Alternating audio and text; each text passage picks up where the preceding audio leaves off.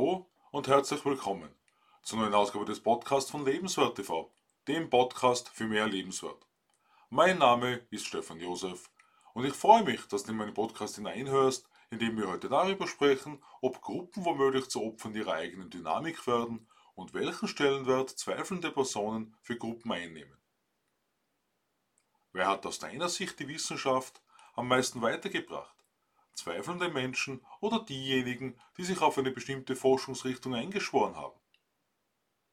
Unabhängig davon, wo wir Gruppen vorfinden, in einem Unternehmen, einem Verein, einer politischen Organisation und so weiter, jede Gruppierung hat bestimmte Entscheidungen zu treffen, wie zum Beispiel die Wahl eines neuen Vorstands. Dabei liegen die Beweggründe für eine Entscheidung stets im Blickfeld. Gerade bei Entscheidungen auf höchster politischer Ebene wird die Frage aufgeworfen, wem im Vorfeld zugehört werden soll. Wie oft ist wohl schon der sogenannte rote Knopf gedrückt worden, weil Bedenken nicht ernst genommen wurden? Waren Zweifel so unberechtigt oder hätten diese dem Ansehen oder der Autorität geschadet, wenn sie eben ernst genommen worden wären? Der Yale-Psychologe Irving Janis hat beispielsweise anhand des Schweinebuch-Desasters erklärt, dass von Gruppen, die sich einig sind, die Gefahr ausgeht, dass sie kollektive Fehlentscheidungen treffen. Wie wir im ersten Teil dieser Beitragsserie unter anderem beleuchtet haben, will der Mensch dazugehören.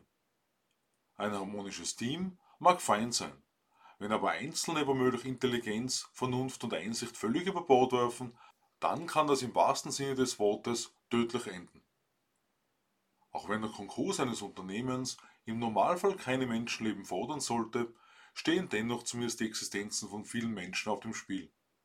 Alles in allem können wir sagen, dass sich jedes einzelne Gruppenmitglied immer bewusst sein muss, dass der Schuss nach hinten losgehen kann. Gerade ein Konkurs kann letzten Endes ebenso die eigene Existenz bedrohen. Bei der Wahl eines Parteivorsitzenden kann eine neue politische Ausrichtung verheerende Konsequenzen haben, wie die Geschichte zeigt. Wie wir Schnee oder Spinner sind wir offen für Neues von Jürgen Schäfer erfahren, hat Janice acht Merkmale für Gruppendenken definiert. Und zwar erstens gemeinsames Gefühl von Stärke und Unbesiegbarkeit. Zweitens kollektive Rechtfertigung der Handlung. Drittens Glaube an die inhärente moralische Überlegenheit. Viertens stereotype Abwertung von Ansichten und Informationen von außerhalb der Gruppe und potenzielle Widersprüchlichkeit. Fünftens Selbstzensur, worauf folgt sechstens Illusion der Einstimmigkeit, siebtens Druck auf Querdenker und achtens Konsenswächter. Vor zwei Wochen habe ich gefragt, ob vielleicht ein zweiter Mensch schon ausreicht, um die Masse zu bewegen, zum Umdenken, zum Hinterfragen zu bringen. Jürgen Schäfer weist in seinem Buch darauf hin, dass die sogenannten Querdenker laut Studien so gut wie keine Chance haben. Alleine die veränderte Diskussionskultur nach dem Einfallen in die Schweinebucht soll einen Atomkrieg verhindert haben. Kennedy nannte das die Dissenskultur. Aus Gruppenverhalten, neben der Watergate-Affäre und dem Irakkrieg, welcher aufgrund eines Realitätsverlustes nach sechs Wochen bereits als beendet angesehen wurde, auslösen kann, das zeigt die Explosion der Challenger im Jahr 1986, weil Bedenken zu Dichtungen unter anderem nicht ernst genommen wurden. Gruppendenken und Dynamik haben also eine potenzielle todbringende Wirkung. Hierbei begegnet uns schließlich wieder die Angst vor sozialer Isolation. Janis hat mit seinen Erforschungen sehr wahrscheinlich nur die Spitze des Eisbergs anvisiert. Der Sozialpsychologe Robert Barron führt die Finanzkrise 2008 ebenso auf Gruppendenken zurück. Aus meiner Sicht bedeutet Konsens ist Komfortzone, ist Wohlfühlen und Veränderung mag der Mensch weniger gern als Gewohntes beizubehalten, wie wir schon wiederholt beleuchtet haben. Das erklärt für mich auch den aggressiveren Ton gegenüber Gruppenmitgliedern im Vergleich zu fremden Personen, wie Jürgen Schäfer schreibt. Denn wenn sich schon die Gruppe nicht einig ist, wer dann? Wenn über Bedenken gar nicht mehr gesprochen wird, handelt es sich um pluralistische Ignoranz der einzelnen Personen. Einfach gesagt, glaubt eine einzelne Person die einzige zu sein, die anderer Meinung ist. Wie ich in meiner Vergangenheit gesehen habe, kann ein bestimmtes Ausmaß an Querdenken Menschen sogar dazu veranlassen, Freundschaften zu beenden. denn Bedenken und Gedanken können das Glaubensgerüst einstürzen lassen. Somit ist für mich auch nachvollziehbar, welche psychischen Ausmaße Ausgrenzung haben kann. Ingenieur oder Spinner, sind wir offen für Neues, lesen wir über die Auswirkungen von Social Media. Ein Segen, um Gleichgesinnte zu finden, ein Fluch aufgrund des Flächenbrandes, den schon zahlreiche Menschen erlebt haben. Wir erfahren in diesem Zusammenhang über vier grundlegende menschliche Bedürfnisse, nämlich Zugehörigkeit, Selbstwert, Kontrolle über das Leben und Lebenssinn. Die Vernetzung der heutigen Zeit deckt Querdenker sicher leicht auf und erleichtert Angriffspunkte für Ausgrenzung, die ebenso als sozialer Todesstoß bezeichnet werden kann.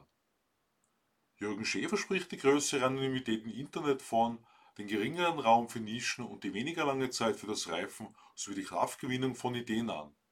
Und irgendwann steht die Entscheidung an, weitere Scherbenhaufen zu ertragen oder sich der Masse zu beugen.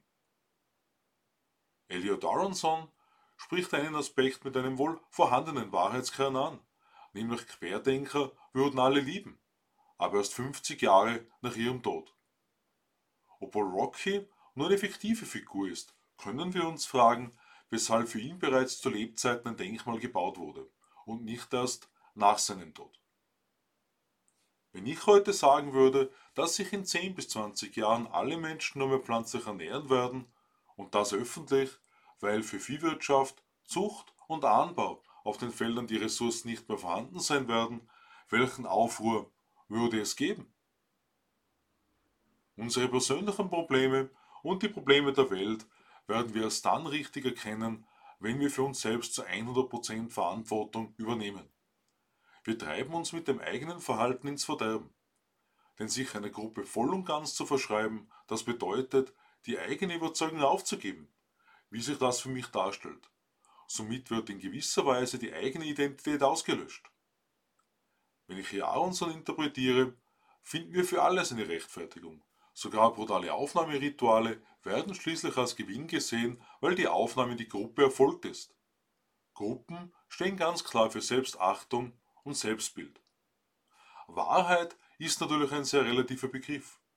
Und bei vielen Unternehmen haben wir den fehlenden Einblick, um zu erkennen, ob Produkte beispielsweise von Kindern hergestellt werden oder Menschen das Wasser abgenommen wird.